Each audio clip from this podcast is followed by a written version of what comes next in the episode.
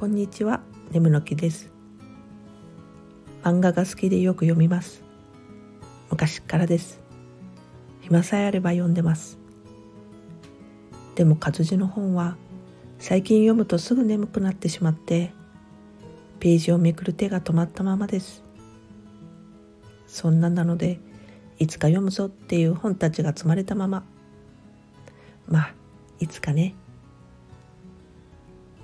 気を取り直して今ハマってる漫画はこれまた今更なんですが名作ゴールデンカムイです。アイヌの文化すごく興味深いですよね。あと作者さんは随分と映画がお好きな方なんですね。オマージュを随所に発見できるのもこの漫画の魅力の一つなんだろうなって思います。